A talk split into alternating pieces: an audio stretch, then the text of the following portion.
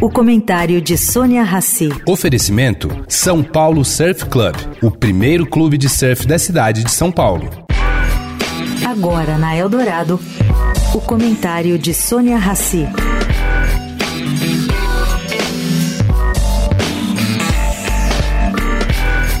Gente, do alto dos seus 85 anos, a Bir Diniz continua surpreendendo. Não é que nessa semana, na condição de segundo maior acionista do Carrefour Internacional, o empresário resolveu chamar integrantes do mercado financeiro para conversar e debater sobre assuntos da multinacional francesa. E sinalizou, segundo eu apurei, que aí não está muito satisfeito com a atual gestão central do Carrefour, sediada em Paris. Foram dois dias de conversas com ele, mais o time dele da Península, mais esses agentes do mercado.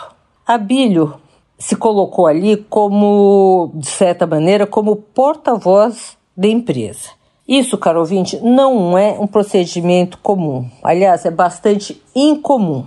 Poucos acionistas de empresas sem cargo executivo buscam analistas e gestoras para trocar ideias. Tudo bem que Abílio quis ali mais ouvir do que falar, mas deixou escapar, assim de uma maneira indireta, que está buscando mais espaço dentro da empresa francesa para se fazer ouvir. E pelo jeito vai conseguir. Sônia Raci para a Rádio Eldorado.